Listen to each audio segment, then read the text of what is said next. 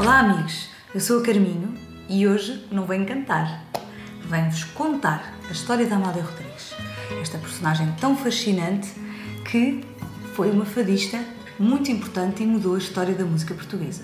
Escrevi esta biografia para vocês e hoje vou-vos contar a história dela. Chama-se Amália, já sei quem és. E tem estas bonitas ilustrações e desenhos do Tiago Albuquerque. Foi no tempo das cerejas que nasceu para grande orgulho esta menina encantada. Do dia não há certezas. Ela escolheu 1 de julho para cá fazer morada. Foi ela que escolheu o dia de anos dela, já viram? Especial. A família, em contratempos, veio para Lisboa a arriscar. Eram da beira fundão. O pai tocava instrumentos e quando a ouviam cantar saltava-lhes o coração.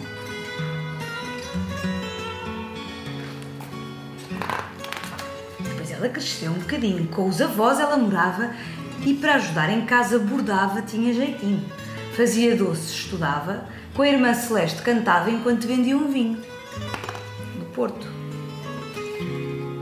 O maior fã, o avô, que gostava muito dela, pedia de quando em vez: Canta Amália, meu amor, que eu vou contar à janela. Já pararam nove ou dez. As pessoas paravam na rua para ouvir cantar. Depois foi para casa de fatos. Com os seus 19 anos, tornou-se profissional numa das casas de fados. Cantavam lá veteranos, marceneiro principal e outros muito afamados. Este é o marceneiro que está aqui nesta fotografia, esta é a Hermínia Silva e aqui é a Amália, no Retiro da Severa.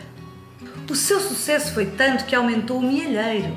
Era muito admirada e, para seu grande espanto, convidaram-na ao estrangeiro, a Madrid, à embaixada, a cantar para Madrid.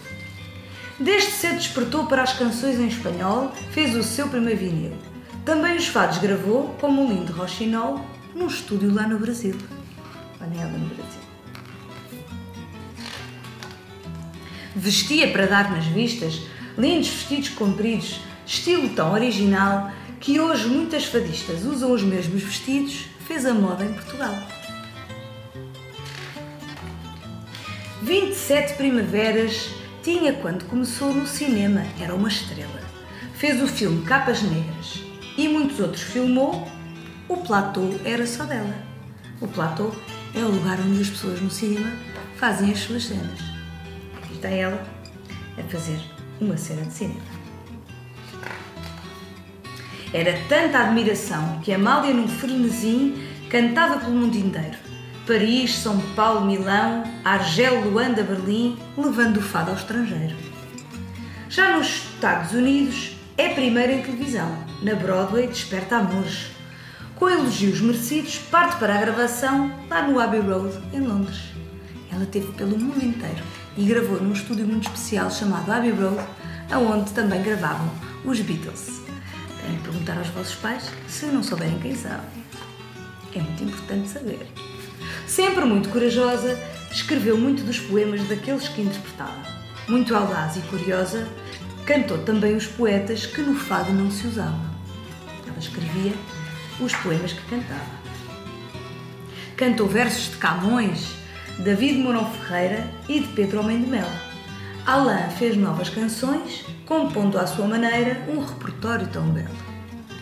Tinha muitas pessoas que a ajudavam e que faziam músicas para ela cantar.